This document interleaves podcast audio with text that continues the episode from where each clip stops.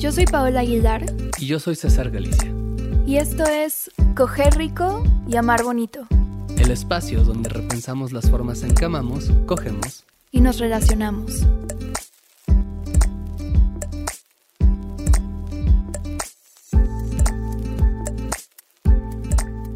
Oye, César. ¿Qué onda? ¿Qué onda? ¿Qué pedo? Eh, ¿Cuándo fue la última vez que te preguntaron así, ¿y para cuándo les dijes?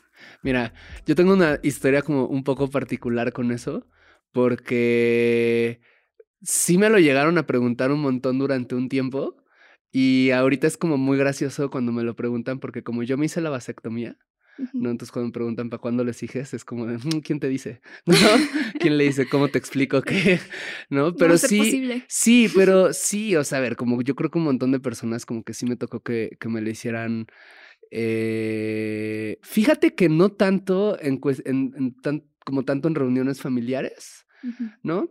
Creo un poco porque ya saben cómo soy, pero sí era como una cosa como cuando les empezaba a platicar como a ciertas amistades o a ciertas personas de repente como desconocidas o así como, ay, es que ya llevo un buen rato con Paola, vamos súper bien, empezamos a vivir juntos, o sea, como conforme les daba indicios que nuestra relación se iba formalizando y se iba haciendo un poco más... los términos, ¿no? Sí, como adulta, comillas. eh, empezaba a salir como, oye, ¿y esto para cuándo, no? Y como y todo esto. Entonces, como si, si es como algo, pues no sé, se me hace como muy curioso como, como hay un tema ahí con, con, con, con la idea de tener hijos, como que tiene un montón de expectativas sociales como alrededor, ¿no? Sí, o sea, siempre es un tema tenerlos o no tenerlos. Exacto, ¿no? Ajá, ¿a ti? A mí, igual creo que hace mucho que no me lo preguntan, igual porque también ya saben cómo soy. este, mm, pero creo que de repente, sí, no sé, o sea, tías lejanas o gente así, este, pues simplemente por la edad. O sea, tengo 28, entonces como que ya la gente es así como, ya es de edad, ¿no? Como de hacer estas preguntas. Em, pero lo chistoso que es también es como toda una cosa, ¿no? Porque como siento que como morra te van presionando como para que vayas tomando esa decisión conforme más vas creciendo. Sí, y también eh, lo que sí es como que lo curioso es que no me preguntan como, oye, ¿quieres o no? O sea, solo es como, ¿y para cuándo esto? ¿No? Te estoy imponiendo esto. Y pues eso se me hace como muy curioso. Pero sí, creo que ya no me lo preguntan tanto.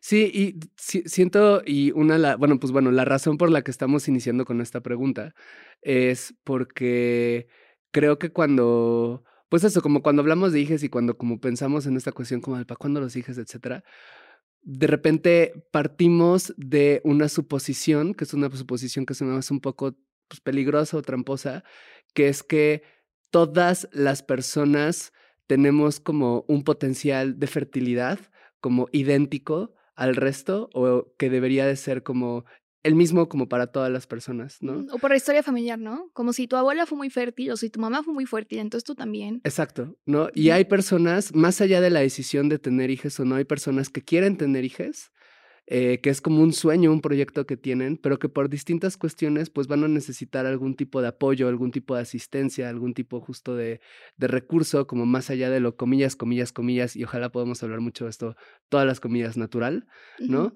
Eh, para poder llevar un embarazo, para que pues, suceda y se pueda llevar a término. Y es como un tema que, que, que se me hace como fascinante. Y bueno, pues esta introducción es para justo presentar a María Alschuler. Sí, ¿Sí bien? bien, salió bien a la primera, ¿no? Eh, María Schuller es directora de la Clínica de Fertilidad Integral, ¿no?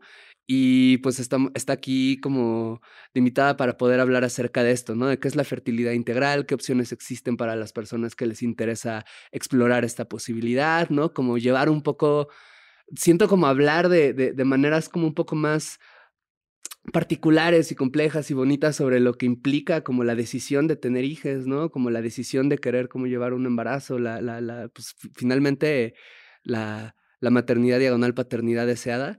Pues nada, estamos súper emocionadas de tenerte aquí. No sé si quieras presentarte.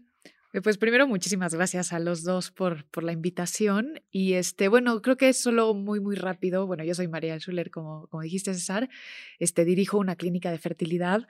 Creo que una cosa curiosa sobre mí es que no soy médico. Este, entonces, bueno, si quieren entrar a preguntas muy, muy técnicas sobre, sobre tratamientos de fertilidad, probablemente no se las podré contestar y les diré, bueno, eso es mejor que se los conteste un doctor, ¿no? Pero bueno, yo no soy médico, yo vengo del mundo financiero este, estaba en un mundo en el que invertíamos en empresas, este, en startups mexicanas y decidí abrir este, lo mío, ¿no? Obviamente me asocio con un doctor y decido entrar al tema de fertilidad porque justamente yo, una de mis decisiones era posponer un poco mi maternidad y congelar óvulos. No, no encontré un lugar que me encantara en México. Pensé que era una muy buena idea empezar una clínica de fertilidad y así es como empiezo este, en fertilidad integral. Oye, ¿y cómo, cómo fue para... O sea, puedes empezar con una pregunta un poco personal. Está perfecto. Pero es que se me hace, o sea, se me hace bien interesante esto que dices porque siento que es una cosa que le pasa... Pensaba hace unos meses eh, tuvimos una amiga de, de, visita en la casa, es una amiga que no vive en México y que se sentía medio mal, ¿no? Como que llegó y se sentía un poco mal, etcétera, como andaba mal. Trajo electrolits, me acuerdo, en lugar de cervezas. Ajá, ajá, justo. Y, y, y, le pregunté como, oye, ¿qué traes? ¿Vienes enferma y todo? Y me decía, no, de hecho vengo súper bien, súper contenta, etcétera. Pero ando medio como movida porque estoy en un tratamiento justo de, de congelamiento de óvulos y ahí había un proceso que, que no recuerdo, ¿no? Como... como unas inyecciones, ¿no? Sí, unas inyecciones que tenía que tomar como para, prepararlos y que pues era un proceso hormonal, ¿no? Y me llamó mucho la atención porque fue el primer contacto como directo que tuve con alguien que cuenta una historia como esta que estás narrando, ¿no? Como el decir, yo voy a decidir la decisión de tener hijos hasta cierto momento y por lo tanto voy a llevar un tratamiento como de, de congelamiento de óvulos. No sé si fue eso lo que tú hiciste, pero bueno, más bien sobre la decisión de decir quiero posponer esto, ¿cómo fue para ti eso? ¿Qué opciones encontraste? ¿Qué, qué te lleva a tomar esta decisión de abrir esta clínica? Sí, pues justo, a ver, para mí la decisión de posponer el tener hijos, este, posponer mi maternidad fue primero una decisión de pareja, ¿no? O sea, yo llevaba casada, bueno, llevo casada un, un buen rato y este, y era más una decisión de carrera, ¿no? Y creo que también la decisión de congelar óvulos o no congelar óvulos, pues hay muchísimas razones para hacerlo, o sea, como que muchas veces nos imaginamos a esta mujer soltera, entre comillas, quedada, ¿no? O sea, estas estereotipos. es horrible esa palabra, ¿no? Sí, es horrible, ¿no? Y este, estos estereotipos alrededor de la fertilidad que son súper fuertes, ¿no? Y, y incluso nos hacen no querer tomar las decisiones que, que, estamos por tomar porque te van a estereotipar o te van a etiquetar, ¿no? Porque estás decidiendo tomar una decisión o no sobre tu fertilidad, que además pues es una decisión súper personal y propia y todos deberíamos de tener la, la, libertad de poder, de poder tomarla, ¿no? Entonces, este, para mí fue, fue más un tema de carrera laboral, quería seguir creciendo laboralmente, creía que no tenía el tiempo de, de en ese momento este, tener hijos, entonces este, decidí empezar, o sea, era fue hace como cuatro años, entonces pues, tampoco se hablaba mucho del tema de congelamiento de óvulos. Este, había escuchado un par de conocidas este, que habían congelado óvulos y entonces pues, dije, ah, puede ser una, una buena opción. Empecé a buscar opciones este, en México y no encontré nada que realmente pues, me llamara la atención, ¿no? Nada integral, o sea, como que todo era demasiado médico, este, como que no te apoyaban con la parte pues más física, psicológica, este, digo, ahorita en fertilidad integral, por ejemplo, tenemos yoga, acupuntura, psicología, ¿no? Como para acompañar estos, estos tratamientos. No había mucha apertura en general con información, inclusive precios, ¿no? O sea, hablaba a las clínicas y me decían, no tienes que venir a una a una consulta para que te digamos cuánto cuesta el tratamiento. Y yo como, ¿cómo? pagar o sea, no puede ser, exacto. O sea, por la información. Exacto, es que depende de cada quien y cuánto medicamento. Y sí, pero pues al final, y el congelamiento de óvulos, ¿cuánto cuesta? Luego me dices el medicamento, ¿no? Pero, y aparte, no solo pagar por un dato, esa es pues una consulta ginecológica implica un ultrasonido vaginal, ¿no? O sea, no es como que, ah, pues voy este, a ver cuánto cuesta, exacto, a platicar dos minutos con el doctor, ¿no? No, o sea, como que pues, implican muchas cosas, ¿no? Entonces, este, como que sentía poca apertura en general y este, y ahí fue en donde dije, creo que aquí hay mucho que hacer, ¿no? Cada vez más escuchaba historias de gente que estaban pasando por tratamientos de fertilidad, de gente que estaba pensando en empezar un tratamiento este, de prevención de la fertilidad, ¿no? Ya sea de congelamiento de óvulos o de congelamiento de embriones. Entonces, este, como que dije, pues esto es algo que, que no se habla mucho, que, que, es bastante nuevo sobre todo el tema de prevención, ¿no? O sea, el tema de tratamientos de, de, para infertilidad, digamos, este, es, es, algo que se llevaba haciendo mucho más tiempo, pero este, me, llamó muchísimo la atención y, y, no vi ninguna oferta que realmente, o sea, creía que podía haber mucho que innovar dentro de, dentro de, de este campo, ¿no? Entonces, pues un poco así empezó la curiosidad. Obviamente yo soy súper de negocios, entonces al final también me metí números y todo y dije, pues esto hace muchísimo sentido en, en México y Latinoamérica y así es como, como empiezo. Hay dos cosas que se me hacen como bien lindas de lo que narras, como lo primero, el que te interesaste por este tema desde pues un movimiento que estaba sucediendo a nivel personal, ¿no? Porque siento que muchas veces como cuando, pues eso, como cuando una persona genera proyectos que vienen de una necesidad que tienes, pero que no ves que está siendo satisfecha en lo que tienes alrededor, pues justamente creas cosas que pueden ser más amplias o más accesibles o más interesantes o más integrales, ¿no? Como el decir, bueno, a ver, igual yo hubiera querido que hubieran este tipo de servicios, que no fuera algo tan médico, que no fuera algo tan frío, y seguro hay mucha gente que, que se desanima de entrar en este tipo de procesos precisamente por eso. Se me hace muy padre. Pero lo otro eh, es como que hablas de el querer posponer la decisión de embarazarte porque decías como en este momento quizás no tengo tiempo para llevar la maternidad como me gustaría y que se me hace obviamente una, una decisión bien responsable, ¿no? Que lamentablemente eso no todas las personas pueden tomar, que es súper compleja, que o sea, ningún juicio hacia las personas que, que no puedan, pero como que se me hace como muy bonito y muy interesante como escuchar eso, como el no lo podía llevar como quería, entonces necesito posponerlo pero hay ciertas complicaciones de posponerlo, entonces voy a atenderlas, ¿no? ¿Tú encontraste resistencia alrededor de ti social o juicios como de querer posponer esa decisión? No lo platiqué mucho, o sea, la verdad el tema de, oye, quiero congelar mis óvulos, lo haré o no, no, no fue algo que abrí demasiado, este, cosa que también es chistoso porque digo que, que pasa mucho, ¿no? O sea, creo que justo este tema pues sí, te sientes que te van a juzgar, ¿no? Y, o sea, ¿por qué María, si lleva casada seis años, este, pues todavía se quiere esperar más y por qué a congelar óvulos y como que, se, que, sí sentía este, que, que me iban a juzgar. Y como que esta parte, César, que dices de, pues de la parte personal, también una de las cosas que me di cuenta y creo que eso fue ya más abriendo la clínica es que existe muy poca empatía este, en los temas alrededor de la fertilidad, ¿no? Y cuando hablamos de, de, decisiones de fertilidad, yo lo veo algo mucho más amplio que alguien que llega a una clínica a iniciar un tratamiento. O sea, creo que todos al final tomamos decisiones sobre, sobre nuestra fertilidad, ¿no? O sea, este, si tener o no tener hijos, cuándo tenerlos, con quién tenerlos. Empezamos a hablar de fertilidad muy, muy chiques, ¿no? O sea, desde, yo no sé, me acuerdo, tal vez tenía siete, ocho años platicando con mis amigas de, y cuando tenga 28 años me voy a casar y voy a tener dos hijos y como que pues, son decisiones este, que pues muy ingenuamente a esa edad, ¿no?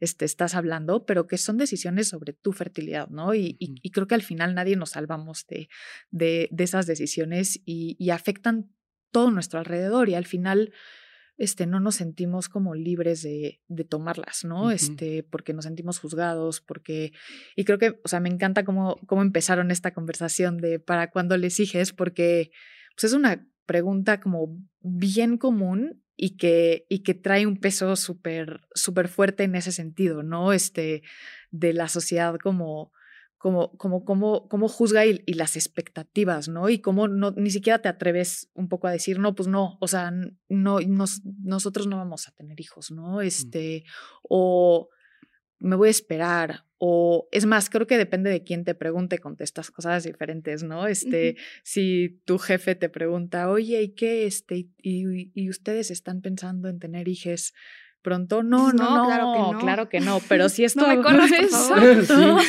Claro, pero si es tu abuelita, es como sí, ya súper pronto, abuelita. ¿no? Es como. Te juro que vas a alcanzar a ver. Te juro que sí los vas a conocer. Y yo es una pregunta que la verdad a mí no me, no me, como que no me importaba antes de, este, de empezar la clínica. O sea, como que creo que no tenía tanta empatía, sobre todo por las personas que estaban pasando por tratamientos de, de fertilidad, que llevaban procesos largos de infertilidad, este y complicados y complejos. Y este, entonces, pues la verdad no era una pregunta que me afectara, ¿no? Este, siempre contestaba como, no, pues ahorita no, y este, sigo, o sea, quiero, yo quiero, quiero seguir creciendo laboralmente, entonces ahorita lo estamos posponiendo ya. No, como que no me, no, era una pregunta que contestaba muy fácil. Y un día estaba en un baby shower, ya había empezado con la clínica, estaba en un baby shower y este, y una de las señoras que ni siquiera era tan cercana, ¿no? O sea, conocida, este, pero no tan cercana. Y como para hacerme small talk me dijo, oye, ¿y, ¿y tú para cuándo? Y me agarró la panza. Ay, no, qué invasivo.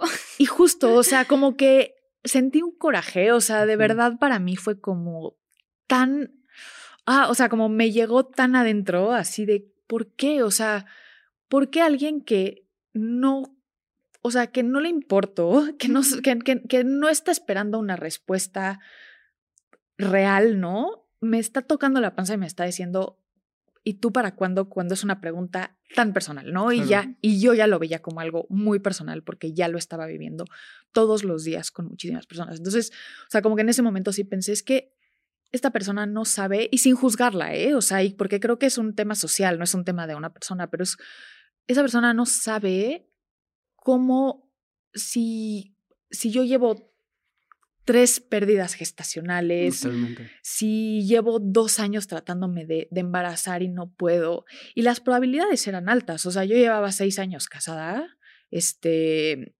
tenía 31 años en, en ese entonces, este, o sea, pues las probabilidades de que no estuviera, que no, en ese momento no era el caso, este, y no importa si era el caso o no era el caso, pero pero las probabilidades de que yo estuviera en esa situación además eran altas, ¿no? Entonces, este, o sea, como que nunca me había pasado y de verdad ya como que siendo mucho más empática y entendiendo como, como la situación de la fertilidad, este, qué coraje que, que la gente siga preguntando eso de esa manera, ¿no? Este, entonces, digo, o sea, como que creo que es este tema como más de empatía, de entender, de que se necesita información, o sea, no, no es juzgar a la gente de por qué siguen preguntando esa persona esto, ¿no? Pero creo que hay tanta información que se necesita en la sociedad y que inclusive yo tal vez un año antes no la tenía, ¿no? Y en el momento en que la tenía, como que me parecía increíble esa, esa pregunta, ¿no? Este, y ahorita todavía me parece increíble.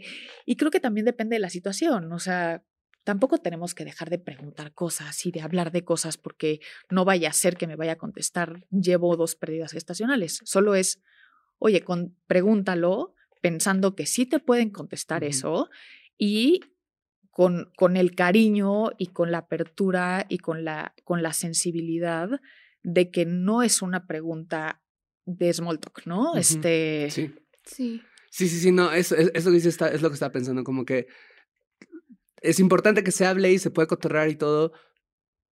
Pero esto, como lo dices, no es una pregunta small talk, no es algo que tendrías que preguntarle a una persona a la cual en realidad no, como bien lo dijiste, no estás esperando que te dé una respuesta real. Exacto. Sí.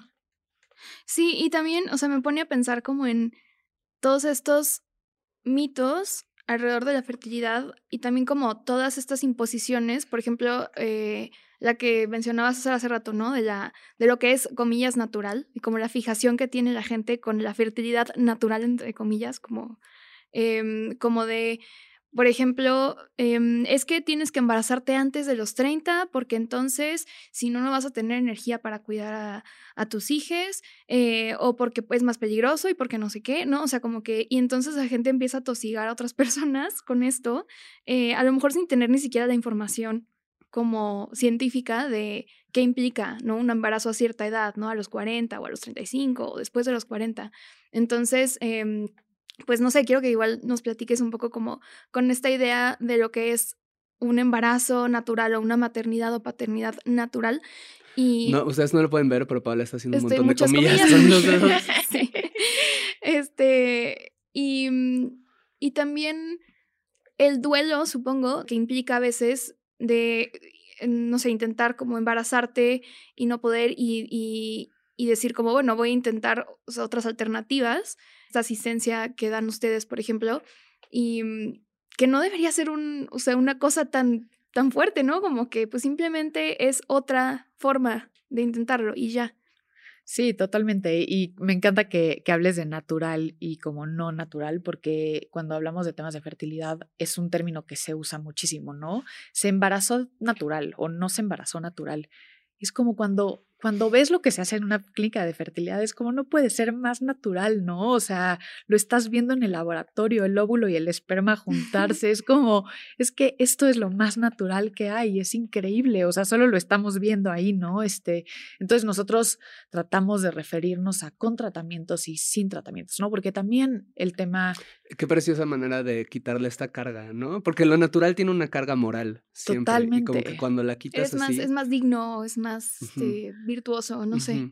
Sí, se embarazó sin tratamiento y se embarazó con tratamiento, pero pues ninguna de las dos es más natural que la otra y realmente no es, ¿no? Este, y creo que este tema de es que no pude natural y entonces tuve que irme a tratamiento, ¿no? Y, ento- y entonces, es, o sea, como esa carga como Y moral. vergüenza, ¿no? Exacto, y entonces, pues qué importante es el lenguaje cuando, cuando hablamos, yo creo que en general, pero de temas de fertilidad muchísimo, ¿no? O por ejemplo, yo sé que en esta conversación he, he dicho mucho infertilidad, pero es otro, es otro del- del- de los temas que tratamos, o sea, de las palabras que tratamos de evitar, ¿no? Este, Mm.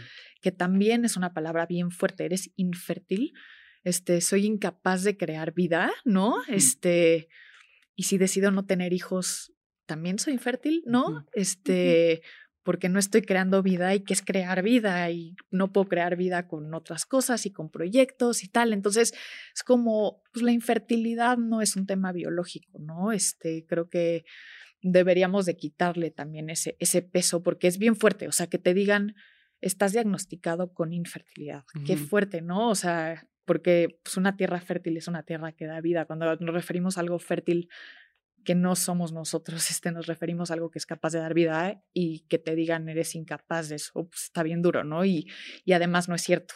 Este, Y que, que, que sea como tu culpa, ¿no? O sea, como seguro hiciste algo, seguro tus hábitos, Claro. seguro, este, o seguro no has intentado lo suficiente, ¿no? O sea, eso también he escuchado mucho, como O- el echaleganismo de la fertilidad. Sí, sí, sí, sí. Y, y- o, o que también puede haber como un montón de. Ahorita que decías esto, recordaba.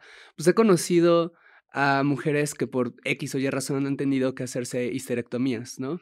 Que para quien no sepa, es, pues es como el, el- se, se les remueve la matriz. el- la matriz, eh, usualmente por procesos que tienen que ver con, con algún tipo de cáncer. Y he conocido a, mujeres que aunque no querían tener hijos, cuando les hacen esta histerectomía, entran en un duelo bien profundo por esto que mencionas de, ahora soy infértil, ¿no? Yo no quería tener hijos de todas maneras, ¿no? Quizás hasta hay una parte de mí que se siente, siente alivio de esto, pero ahora soy infértil y siento que acabo de perder algo que era esencial a mi persona. Y que es como, ¿cómo es posible que sientas eso si en realidad no correspondía del todo a tu deseo? Bueno, claro, porque está todo este peso sobre la carga de esto debería de ser natural, esto es lo correcto, lo que mencionas de la fertilidad. Pienso que ahí hay un eco también como, ahora sí que estamos hablando del inicio del embarazo, pero como al final del embarazo con la cuestión del parto, ¿no? Como también hay mucha culpa en las mujeres que tienen un parto por cesárea. ¿no? Y que puede llegar este, esta culpa de, es que no lo hice, comillas, natural, no necesité apoyo de alguien más médico científico, cuando es como, pues, lo más seguro es que hubieras necesitado algún tipo de apoyo, de todas maneras, de alguna partera, de alguien que estuviera contigo, ¿no? Pensaba ahorita también como tratamientos para la fertilidad han existido desde el origen de la humanidad, claro. ¿no? O sea, tecnología dirigida a apoyar este proceso se ha hecho algunas más efectivas que otras, ¿no? Probablemente no muy efectivas la mayor parte de la historia, pero ha existido ese interés de qué tenemos alrededor para apoyar en este proceso y eso no lo hace menos digno. Ajá. Totalmente. Y creo que, digo, excepto pocos casos, pero pues todos los que estamos empezando a tratar de embarazarnos, o sea, y que pues tal vez te tardas dos, tres, cuatro meses, ¿no? O sea, como algo súper natural, recurres a estas técnicas, ¿no? O sea, de la abuelita de levanta los pies, este, las piernas durante 20 minutos y ahí estás con las piernas para arriba, este, el té de no sé qué, el, no sé, o sea, como la crema esta, o sea, es, empiezas un proceso, este, para llegar a un embarazo así, o sea, no es como que llegues llevas dos meses sin poderte embarazar y llegas a una, a una clínica de fertilidad, no es cierto, ¿no? O sea, todos pasan, o sea, creo que todo, todos los que llegan a una clínica de fertilidad, final, o sea, probablemente pasaron por un proceso de levantar las piernas, quedarte dos horas en tu cama, este, haciendo todas esas cosas que, pues sí, justamente, pues, o sea, ¿qué, qué diferencia hay, no? O sea, solo es como, pues, un, un, un paso un poco más allá y, pues, o sea, de, de hecho, entre, o sea, en, la, en las clínicas de fertilidad llevamos tratamientos que, o sea, creo que lo más común o lo que más se sabe son los in vitro, pero llevamos tratamientos de coitos programados, este, que mm, literalmente es solo un seguimiento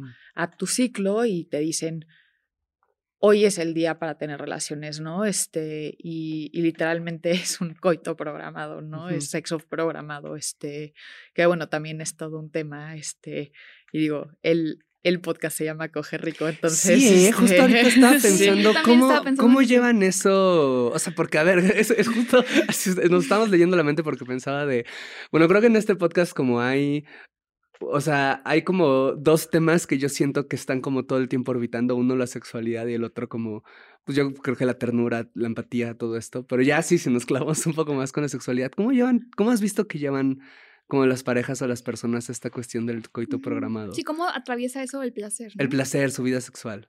Pues es que creo que varía mucho de pareja a pareja, ¿no? Este, y, y creo que también eh, pasa desde antes de llegar a un coito programado, ¿no? Desde esto, este tema de, oye, ya este, son mis días fértiles, entonces tenemos este, que tener relaciones durante cinco días seguidos, estos días específicamente, y tal vez ese día, pues tu pareja no lavó los platos y estás furioso, pero tienes que, ¿no? Entonces, o sea, pues la verdad es que tampoco es una situación súper fácil, o llegas súper cansado de trabajar y pues ese día no se te antoja, ¿no? Este, a ver, creo que tampoco es el fin del mundo, pero sí le cambia el significado al sexo pues profundamente, ¿no? Este, cuando es como una cosa de solo para la concepción, este, y sí, pues, pues, sí es un cambio fuerte, creo que las parejas lo viven diferente, este, pero sí es todo, es todo un tema, o sea. Y por ejemplo, no sé, o sea, esto es algo que me viene a la mente como si llevar un proceso, por ejemplo, este, in vitro o congelar tus óvulos, eso no sé si te da también cierta tranquilidad como para vivir tu placer sabiendo como que la fertilidad... Eh, ya no depende del coito. Exacto. No sé si es algo como que pueda ayudarte a relajarte como, ah, ok, tengo este plan y entonces puedo disfrutar el sexo de otra forma, no sé. ¿Pasa? No lo he visto tanto, la verdad. O sea, creo que sí el tema de usar los óvulos congelados o de el in vitro todavía se usa como un último recurso. Okay. Entonces, no, no es, no es que se está usando justo como para disfrutar el sexo y entonces que no sea, que, como, como separar la parte de concepción con la sexualidad. O sea, es más, creo que no conozco a nadie que lo haya, que, que lo haga por, esa, razón. específicamente. Este, creo que al final sí puede ser un alivio, ¿no? O sea, decir ya, o sea, por favor, este, ya, ya no puedo un mes más de de, de, tener que hacer esto los días que me dicen, este, y, y digo, una, una historia que, que a mí me, o sea, como que me hizo verlo mucho, es uno de los doctores que, que trabajaba con nosotros, pasó por, por un proceso de coito programado, él, ¿no?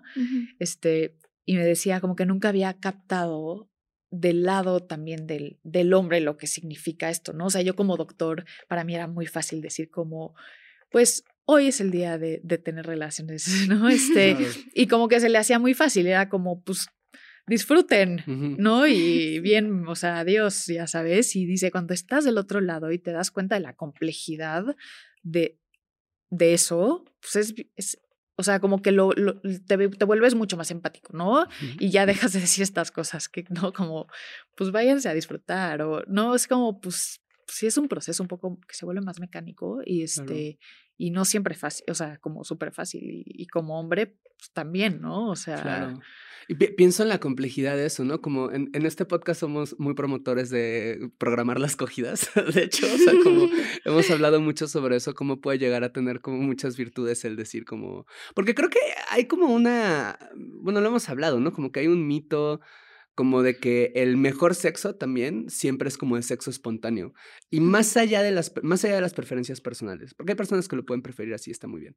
Pero creo que hay un mito como de que el sexo que realmente se disfruta es el que se tiene de la nada porque así fue el deseo y no el que piensas como, ok, vamos a tener esto en tal momento, etc. Vamos a propiciar un vamos a propiciarlo, ¿no? erótico. ¿no? Entonces, eh, eso por, por un lado, como siento que, que este tipo de de tratamientos como que echan luz, ¿no? Porque me imagino que va a ser diferente para cada parejas. Algunas lo han de vivir justo como algo bien complicado, otras probablemente se han de emocionar y decir como, ok, como que este es el momento donde tenemos que echarle más ganas, ¿no? Como para que salga bien el niño o la niña, ¿no? Pero también este, pensaba en, en que otra de las cosas que hemos hablado mucho en este programa es que no, o sea, el sexo tiene muchos motivos detrás, ¿no? A veces tenemos sexo por placer, a veces tenemos sexo para bajarnos la ansiedad, a veces tenemos sexo para conectar íntimamente, o sea, pueden haber como muchas razones. Y que creo que también pues es como algo que las personas que pasen como por un proceso de coito programado, como que vale la pena como que sepan, ¿no? Como que si están teniendo sexo que es un poco más mecánico como para este fin, tampoco es algo necesariamente malo.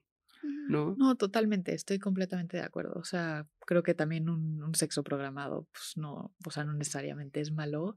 Creo que quitarle, tratar de quitarle la presión como psicológica de es para concebir y si no lo hago bien, entonces no, no, y, y, o sea, como que, y estás luego dos semanas de espera para ver si estás embarazado o no, y como, o sea, como que se vuelve un proceso un poco pesado en ese sentido, o sea, como de, de presión, este, pero si logramos quitarle eso, que sea programado, a mí me parece que, o sea, que, que, no es nada pues, malo, justamente. Claro, ¿no? Sí, otra cosa que, algo que me llamó la atención ahorita que estabas hablando es como el proceso que llevan em, los hombres, ¿no? Que acompañan a sus parejas eh, en ese proceso, bueno, que están juntos en ese proceso. O sea, como que has visto tú qué diferencias hay como en cuanto a cómo lo viven las mujeres o cómo lo viven los vatos o cómo lo viven, por ejemplo, una pareja de dos mujeres que van a la clínica. Si nos puedes platicar un poco de eso.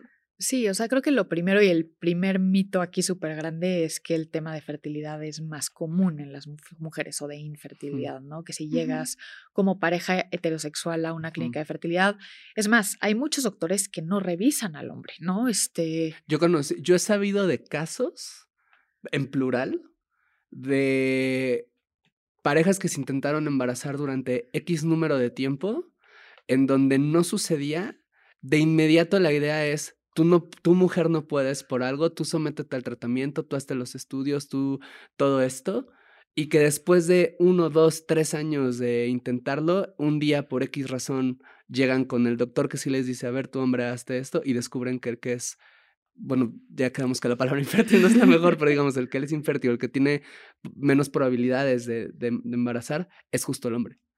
¿No? Y eso se me hace brutal. Y es súper común ese caso, súper común. Y este, y justamente, o sea, en estadísticamente es 50-50, ¿no? Este, entonces, bueno, hay, hay un porcentaje que es multifactorial, o sea que los dos tienen factores, este, y hay otro otro porcentaje que no, que nunca encuentras por cuál es la razón, ¿no? Pero, o sea, de los porcentajes hombre-mujer, 50-50. Entonces, o sea, de entrada, este, lo que te diría es, pues es un proceso de dos, ¿no? O sea, no es un proceso de acompañamiento, es un, es un proceso que, que en este caso no de una pareja heterosexual que está yendo a una clínica de fertilidad porque no se está logrando embarazar, este, pues son los dos, o sea, y van los dos, y van los dos al tratamiento y de entrada, pues, o sea, el diagnóstico tiene que ser de dos, ¿no? Este, una vez que, que tenemos el diagnóstico, y, y, en temas de diagnóstico, pues también es todo un tema, ¿no? O sea, porque los dos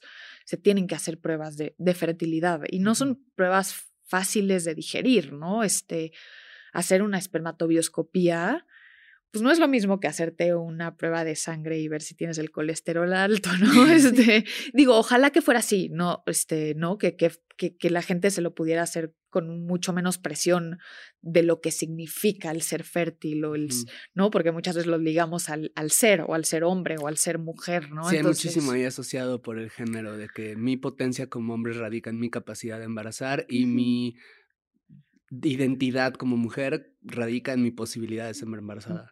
Totalmente. Y entonces que te digan, oye, pues, ¿qué crees? O sea, tu espermatobioscopía salió baja en esto, o lo que sea, este, no, la movilidad de tus espermas es muy baja, ¿no? O sea, sí puede ser un tema fuerte y de hecho muchas veces hay gente que se resiste a hacerse la prueba, ¿no? Y lo mismo con, con la mujer, o sea, la prueba de antimuleriana que te dice es, un, es una prueba de sangre, de una hormona que, que lo que te dice es la, tu reserva ovárica, cómo está, también es un tema sensible, ¿no? O sea, en donde sí están evaluando tu, tu fertilidad. Entonces, de los dos lados, desde el diagnóstico se vuelve un proceso complicado, ¿no? Este, con una carga emocional muy fuerte, que creo que una parte también es social, ¿no? O sea, de lo que le, lo que le ponemos o, o cómo embonamos la fertilidad con el ser, ¿no? Es el ser hombre, el ser mujer y, así. Entonces, o sea, desde la parte de, diagnóstico,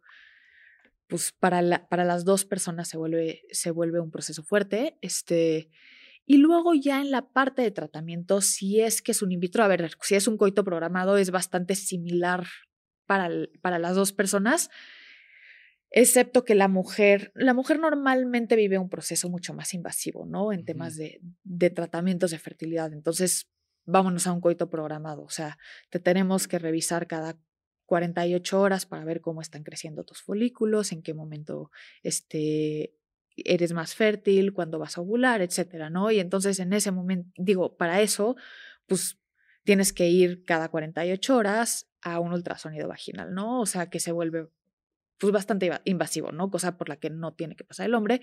A ver, el hombre tiene que ir a un masturbatorio, a la clínica, a dejar su muestra, que también se vuelve a veces un poco invasivo y como fuerte, ¿no? Este, pero bueno, creo que en general el proceso es más invasivo para la mujer, ¿no?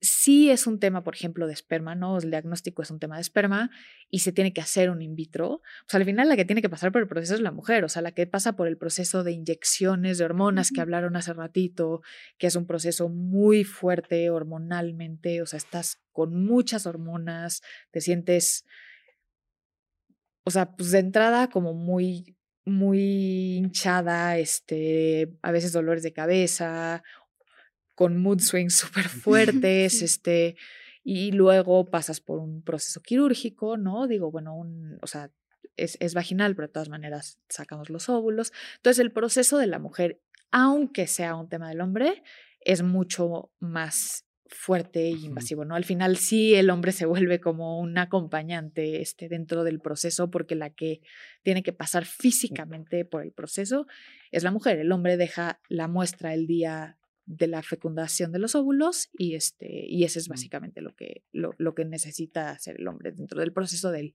del in vitro, ¿no? Entonces, sí es un proceso mucho más invasivo este, para la mujer. Y también me preguntaste de parejas de, de dos mujeres, que ese tema también es increíble porque justo cuando hablamos de natural y no natural, o sea, pues aquí es, o sea, en, en, ese tema específicamente, o sea, de parejas LGBT es súper fuerte, ¿no? O sea, porque es antinatural, ¿no? Y, doblemente, ¿no? doblemente, exacto. Entonces, además estoy pasando por un proceso de tratamientos de fertilidad que todavía también es antinatural, ¿no? Entonces es como, no, a ver, nada es antinatural, o sea, es súper natural y cuando lo ves es súper natural, ¿no? Este, entonces, con parejas de dos mujeres es, es un proceso bien bonito porque hay muchas opciones. O sea, primero, no llegan por un, por un proceso de infertilidad, no es no me estoy pudiendo embarazar, sino pues es la opción que tengo, ¿no? Para poderme embarazar, o sea, a través de ustedes, a través de una clínica de fertilidad. Entonces, es un proceso diferente, ¿no? Este, es, es muy lindo porque es es, es como este inicio de la ilusión del embarazo, este, que empieza contigo, que es, que es muy linda. Y luego hay muchísimas opciones, o sea, que también es padre, o sea, como que tienen muchas opciones. Entonces, pues pueden decidir tener a un donante de, esperma. Bueno, normalmente se necesita un donante de esperma, puede ser conocido o no conocido, este, y que una de ellas embarace con una inseminación artificial, por ejemplo. Entonces, ese es como el proceso más simple que, que, se puede hacer, pero también hay un método que se llama método ropa, en donde una de las dos se embaraza con el óvulo de la otra. Entonces, las dos participan del embarazo, una genéticamente y la otra embarazándose, y, este, y es algo como bastante común, o sea, que, que muy comúnmente escogen y que es muy, muy lindo, ¿no? Porque como que elige se vuelve como muy compartido, este, que, está, que, está, que está muy lindo también. Se me hace bien chido esto, de entrada como pensar que pues esta clínica pueda ser un buen espacio para personas LGBT que están buscando este tipo de, de opciones porque pues creo que es una población como muy vulnerada en, en ese sentido, ¿no? O sea, ahorita ponían el ejemplo de dos mujeres, pero pienso también en, pues es, entiendo que es como, no sé en México, pero sé que en Estados Unidos es bastante común que cuando una mujer trans va a comenzar a transicionar eh, hormonalmente, pierde el, el, tratamiento, una de las cosas que hace es que justamente la vuelve infértil, ¿no?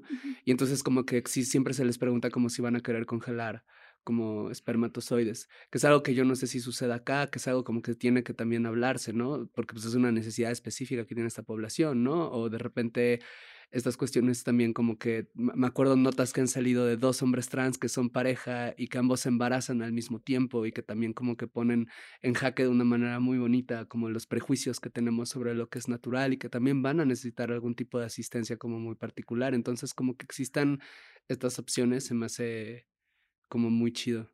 Sí, a mí de verdad es una de las cosas que más me gusta de este negocio, o sea, como el poder ayudar a esta diversidad, este, o sea, bueno, a que exista más diversidad y que justamente se vuelva más natural y, y o sea, como, pues sí, o sea, que, que la familia, pues es familia, ¿no? O sea, independientemente de cómo la formes, este, y que decidas formarla, y si es sin hijos o con hijos, o sea, como que un poco, este, como que esta parte de, de, este proyecto, para mí es de las, de las que más me mueven, ¿no? Este, y, lo, y lo ves mucho en redes sociales, ¿no? O sea, justo hablamos mucho de tratamientos para mujeres trans, para hombres trans, de prevención previa a los tratamientos hormonales, este, de obviamente tenemos muchos pacientes que son mujeres, este, digo, parejas de dos mujeres, eh, menos parejas de, dos hombres, ¿no? Este, porque todavía pues, necesitas subrogación de útero y todo se vuelve un poquito más complicado,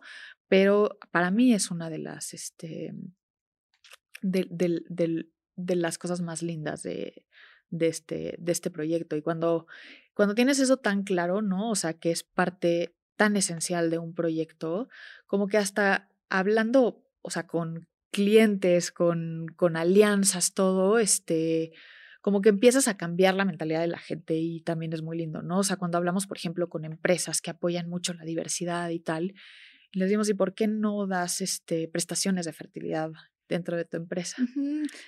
Ah, sí. Perdón por la interrupción.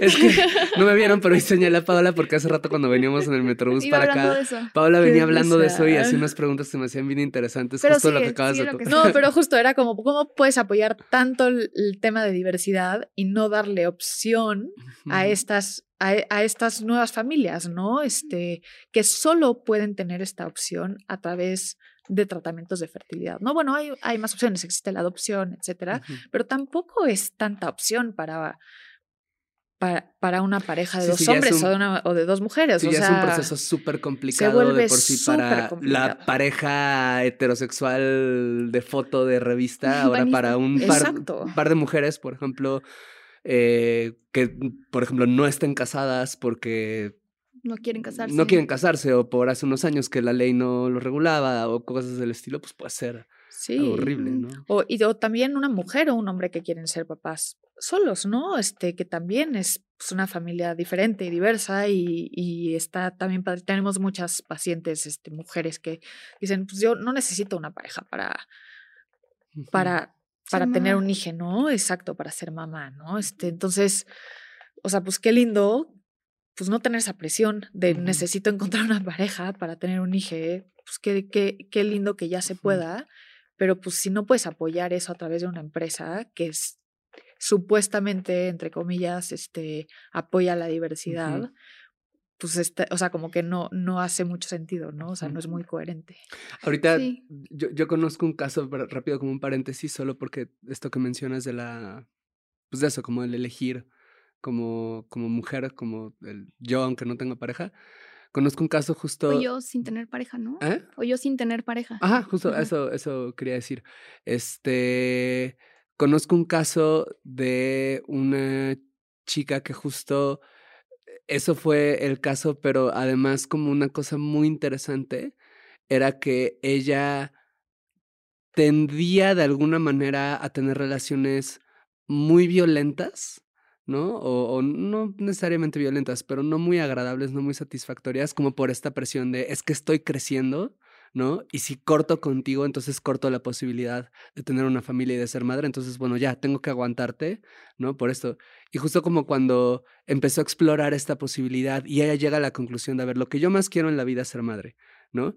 Y si desligo, si rompo como esta, como esta cuestión mental, más allá de las cuestiones prácticas alrededor de una maternidad en soltería. ¿no? Exacto. Más allá de eso, como en el momento en el que ella como que dijo, yo quiero esto y no me voy a esperar a, a esto y no voy a andar con cualquier güey para tener esto, sino yo lo voy a hacer por mí. En ese momento como que la calidad de sus relaciones empezó a mejorar, pero muchísimo. Y se me hace una cosa bien bonita, ¿no? O sea, como que cuando tienes acceso a este tipo de opciones, pues un montón de cosas alrededor de tu calidad de vida, de tu placer, como estábamos hablando, tus relaciones pueden mejorar, ¿no? Sí, totalmente. También estaba pensando justo, eh, conocía hace unos meses a dos morras que me decían que en sus en las empresas donde en las empresas donde estaban trabajando una de las prestaciones justo era como que podían congelar sus óvulos entonces eh, pues eso se me hizo muy chido porque me voló la cabeza como ¿Era que una dije, empresa mexicana o extranjera, sabes? extranjera Sí, sí, em, pero entonces, o sea, me voló la cabeza porque yo ni siquiera lo había pensado, ¿no? O sea, como que dije que, bueno, am, si te, si tu seguro incluye ir al dentista ya es como que súper ganancia, ¿no? Entonces como que se me hizo algo loquísimo.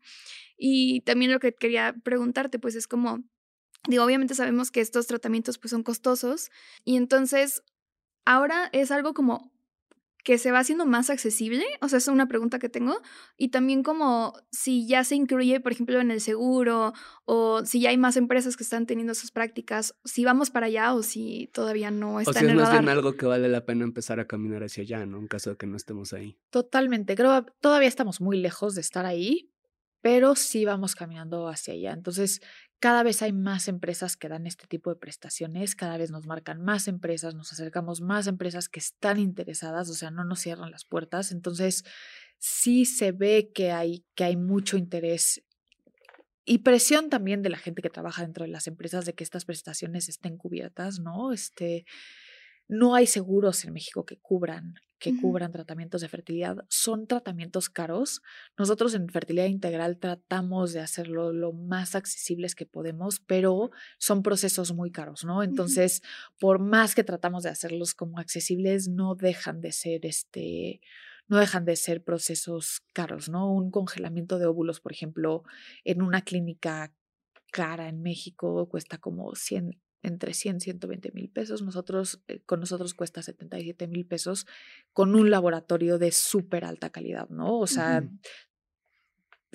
sí, tenemos, o sea, la mejor tecnología, la, tecno- o sea, la tecnología más de punta en México dentro del laboratorio. Entonces te diría, precio-calidad es un muy buen precio pero sigue siendo un tratamiento bien caro, ¿no? 77 mil pesos para un tratamiento preventivo, este puede llegar a ser, a ser muy caro, más los medicamentos, ¿no? Este, eso es sin medicamentos, que, que también son hormonas, que son caras, ¿no?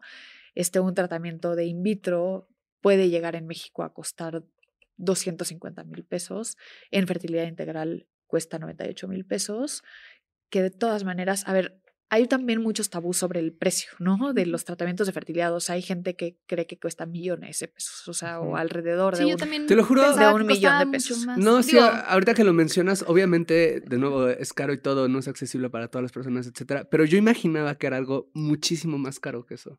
Sí, ¿no? o sea, como que hay gente que ni siquiera se, se atreve a acercarse Ujú. por, por este tema de es que estoy seguro de que, o sea, o, o la creencia, no sé por qué, del millón de pesos, ¿no? Sí, yo estaba así de que, Sí. de que ahorita que veía precios, yo pensaba, por lo menos un Tres millón, ¿no? millones. Sí. Es como, como lo que la gente cree que cuesta, como es como, sí, un, mi- un millón.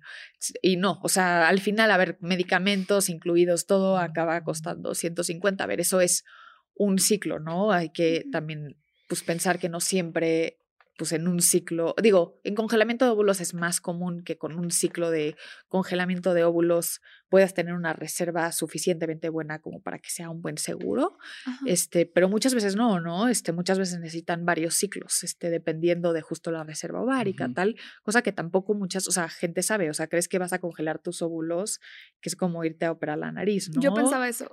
sí. Sí, justo. ¿Cómo como- sea, en qué sentido?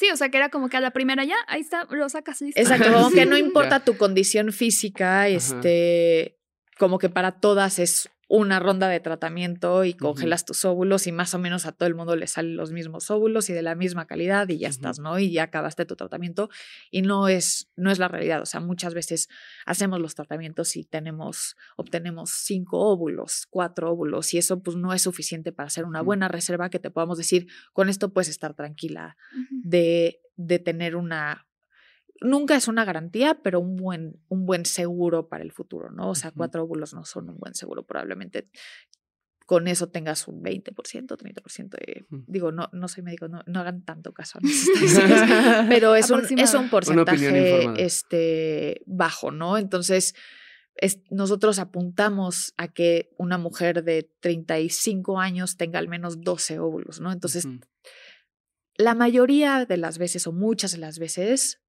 en un ciclo podemos obtener esa cantidad de óvulos, pero pues depende mucho de cada persona.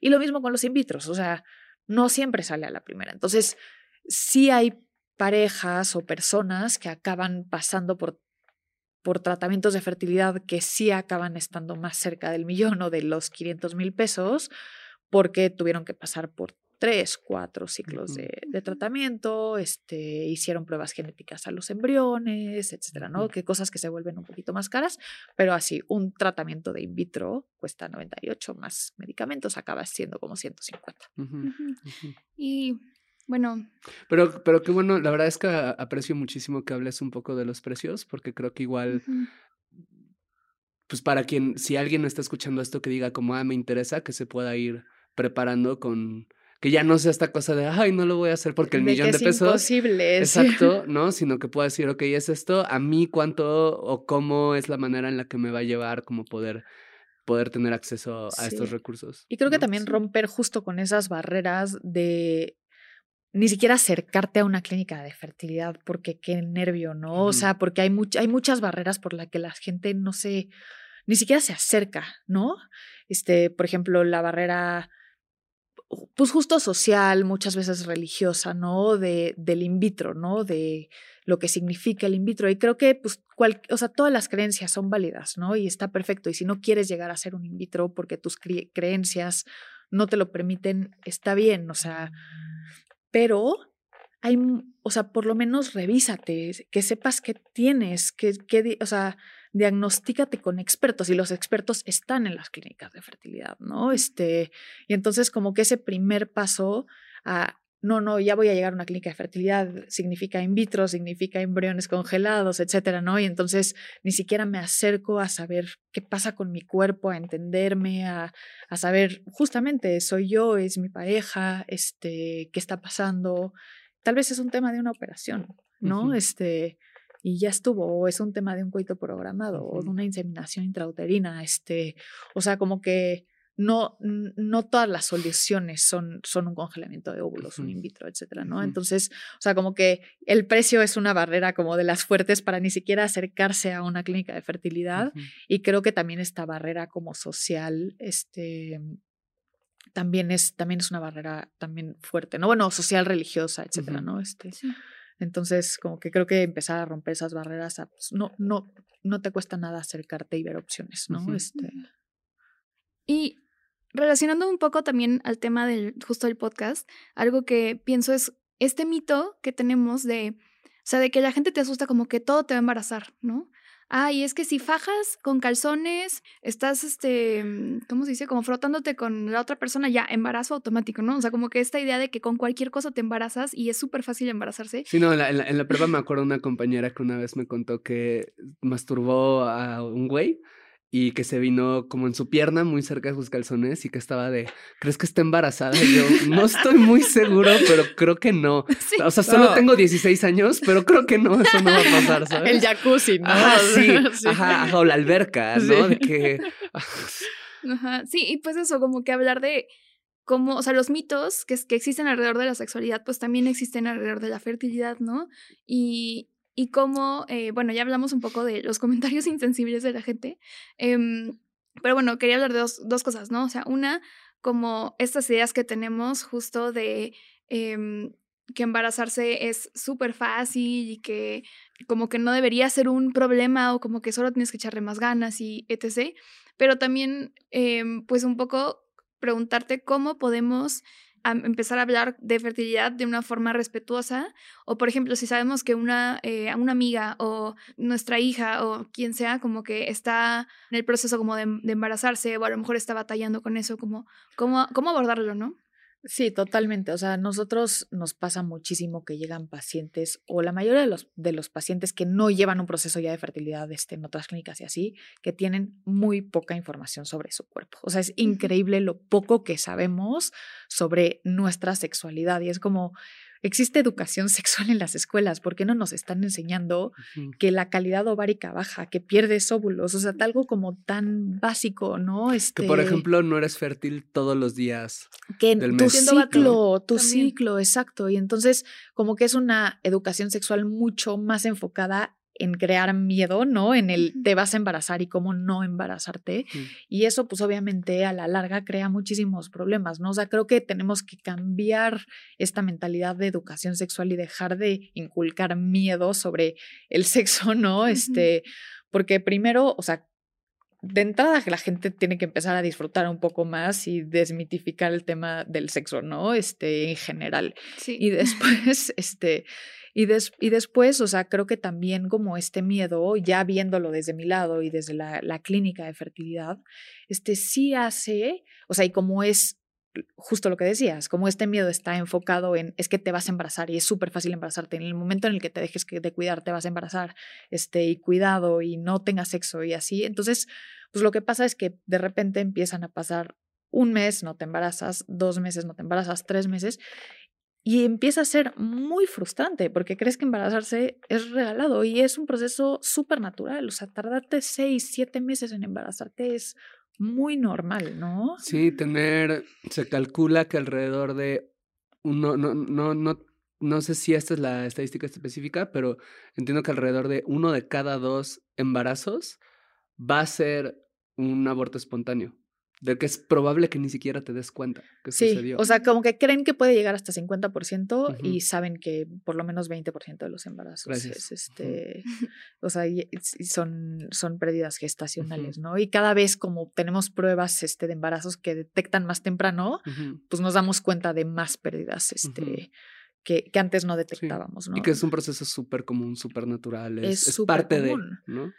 Y en un, en un ciclo de fertilidad, si todo está perfecto con las o sea, digo, en un, en un ciclo este, menstrual, ¿no? Si todo está perfecto con las dos personas de la pareja, ¿no? No, no hay ningún tema de fertilidad, este, etcétera, la probabilidad de que si tuviste relaciones en el día que los tenías que tener o en los días que los tenías que tener, en tus días fertilidad, etcétera, o sea, hiciste todo bien, es 30% de posibilidad de embarazo. Súper bajo, este, ¿no? O sea, nunca creerías, digo, por lo menos a mí es una estadística que sí me sorprendió muchísimo, como 30%, ¿no? Entonces, o sea, este tema de no conocernos, este, o sea, sí, sí es un tema súper grande, ¿no? Porque creo que de entrada genera, o sea, solo una buena educación sexual enfocada en el conocimiento propio, en el autoconocimiento, este, generaría mucho menos estrés en muchísimos sentidos y en todas las épocas de la vida. No, y creo, que cambiaría un montón de cosas, ¿no? Apenas estaba participando en unos programas que tenían que ver sobre andropausia y uno de los mitos que desmitificaba es esta cuestión como de que este, el hombre puede embarazar en cualquier momento de su vida, incluso a los 80 años, lo cual es, como ya este, es técnicamente cierto, pero también es cierto que la calidad de los espermatozoides comienza a bajar desde los 30 años. ¿no? Se calcula que va bajando desde los 30 poquito a poquito, poquito a poquito, poquito a poquito, y entonces sí, o sea, técnicamente es posible, pero... Las probabilidades no son las, las mismas. probabilidades no son las mismas. Y eso es algo justamente que está súper asociada a la masculinidad y está súper asociada a la manera en la que se construyen las familias. O sea, en realidad esta educación sí tiene el potencial de cambiar un montón de cosas y creo que la, la gran mayoría, si no todas, para bien. Totalmente, totalmente. O sea, y creo que, o sea, eso, eso les diría, o sea, si yo pudiera cambiar algo así de que si mi hija, cuando tenga una hija, ¿cómo le enseñaría? O sea, pues sí, a conocerse y a quitarle el miedo a, a la sexualidad, ¿no? Porque entonces es el miedo a, a tu cuerpo, a, a, tu sistema, este, o sea, como sí, a ti, ¿no? Que es raro, ¿no? Como... Y empezar a hablar de fertilidad, ¿no? Otra historia que, perdón, es que me vienen ahorita muchas cosas, pero una historia que yo recuerdo es con, con mi primera novia, ella tomaba tratamiento anticonceptivo, tomaba pastillas para, para, por un tratamiento hormonal, ¿no? Eh, y nunca en todo el tiempo que anduvimos, y digo, no es que esto haya estado mal, pero se me hace muy gracioso porque sucedió. En todo el tiempo que anduvimos, nunca tuvimos sexo sin condón. Y la razón por la que no tuvimos sexo sin condón es porque como pues en ese momento no sabíamos bien como de la efectividad de estos tratamientos, etcétera. Yo, o sea, pues como, como que las probabilidades se reducen muchísimo si estás en un tratamiento así, que se reducen todavía menos si no eyaculas dentro, ¿sabes? Ese tipo de cosas. Y yo de plano dije, ¿sabes qué? Eso no va a pasar.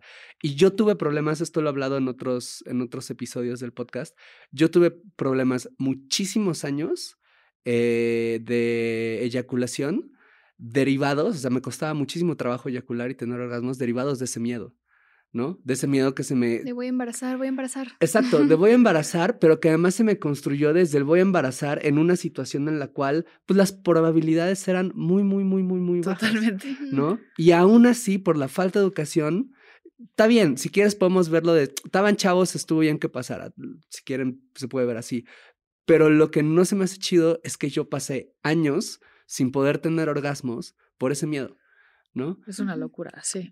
Pues, y que también he escuchado, pues como sexólogo he escuchado como un montón de historias similares. Hace rato que hablábamos de las cuestiones de sexualidad, los problemas de sexualidad asociados, pues he escuchado justo personas que tienen, que se, les afecta mucho en su sexualidad, en su placer, cuestiones relativas a la fertilidad, ¿no? Que de repente empiezan, tienen 40 años, ¿no? Y entonces ya saben que ya cualquier embarazo es de súper alto riesgo y eso de alguna manera influye en su placer, ¿no? Porque piensan como, ¿qué tal que ahorita me embarazara? Sería de alto riesgo y es como no están pensando en el sexo que están teniendo, ¿no? O mujeres que empiezan con la menopausia, ¿no? Y que entonces justamente la idea de, que ya no voy a ser fértil, de repente repercute, entre las muchas cosas que suceden en la menopausia, esa idea repercute en, la, el disfrute. A veces, ¿no? a veces en más placer, muchas veces en menos. A veces es ya, me libro del pendientito, ¿no? Y todo esto. A veces en, en, en, en menos porque es como el, ya no puedo disfrutar esto porque ya sé que esta posibilidad. El duelo de ese. Exacto, ¿no? Ay, ya. ¿No? O las historias que conocemos también de, de, de, que digo, esto lo digo con un poco de, con bastante cuidado, pero que vaya, como sabemos de gente que tiene hombres, ¿no? Que tienen 80 años, ¿no? Que están buscando desesperadamente volver a embarazar a alguien como para poder aferrarse a una masculinidad que están perdiendo, ¿no? Uy, sí. Que también, pues, es otra cosa bien delicada, ¿no? Este. Sí, regresamos a lo mismo de o sea, tenemos que desligar la masculinidad y, y, el, y el ser mujer de, de la fertilidad. O sea, no, tiene, no debería de tener nada que ver, ¿no? Es un tema completamente construido. Este, y, que, y que genera muchísimos problemas a nivel emocional de, de las personas. Y tenemos que hacer educación, hablar de educación sexual que incluya la fertilidad de una manera más compleja que solo esto es lo que no tienes que hacer para esto es lo que tienes que hacer para no embarazarte. Sí. Porque ahí acaba la educación. Sí, y también, bueno, en este episodio hablamos mucho en términos de mujeres y hombres, como un poco para simplificar, pero pues también nos referimos pues, a personas gestantes en general, ¿no? Sí, hablar de la posibilidad que tienen muchísimos cuerpos de gestar. Totalmente. ¿no? Y que no borra a nadie. Totalmente. Y, Sí, nosotros, bueno, en ese sentido, o sea, también hablamos mucho de dar vida, ¿no? O sea, como justo lo que decíamos, no necesariamente dar vida es tener un hijo. Este, entonces, o sea, como que sí es como personas gestantes, pero también si decides no tener hijos, pues no dejas de, de ser fértil, ¿no? Qué bonito. Qué bonito. Este, pues muchas gracias María por estar acá. Estoy así fascinada con todo. Quisiera poder quedarnos más tiempo. Y también, ¿cómo, o sea, ¿dónde podemos encontrar, encontrarte a ti y, y o encontrar a tu clínica de fertilidad integrada? Este, Integral, perdón. No te preocupes. Oye, no, primero mil gracias por la invitación. Qué rica plática. Igual, qué ganas de quedarnos aquí más tiempo. Este, fertil- fertilidad integral está súper fácil. El website es fertilidad.com y las redes sociales son arroba clínicafi. Entonces, por ahí nos pueden buscar a, a cualquiera. Igual, si, si me escriben a mí por ahí, les contestaré. Este, pero clínicafi y fertilidad.com. Muchas gracias. Muchísimas gracias. La disfruté muchísimo y también te quiero agradecer porque en el podcast, bueno, Paula y yo somos una, una pareja que ha decidido no tener hijos, ¿no? Entonces, como es mucho de lo que hablamos y tener, creo, la oportunidad de hablar como justo de la otra parte, ¿no? Como no solo el decidir tenerlos, sino además decidir tenerlos a través de un tratamiento. lo- o sea, para mí es una oportunidad maravillosa de la cual como que me voy muy contento, muy agradecido y que siento que enriquece mucho este programa. Entonces, te agradezco también por, pues, por esto, porque es algo como bien bonito para, para este espacio. Entonces, muchas gracias por tu tiempo. Muchísimas gracias, gracias, gracias a ustedes. Pues les agradecemos mucho por haber escuchado hasta acá. Y nos escuchan el próximo jueves. Bye. Bye. Gracias por escuchar este episodio de Coger Rico y Amar Bonito. Síguenos en TikTok, Instagram y Twitter en arroba rico y bonito pod. A mí en arroba paola-aguilar-r. Y a mí como César Galicia en todas las redes sociales. Te agradeceremos mucho que nos dejes una calificación en Spotify y una reseña en Apple Podcasts. Eso nos ayuda a llegar a más personas y seguir produciendo este podcast.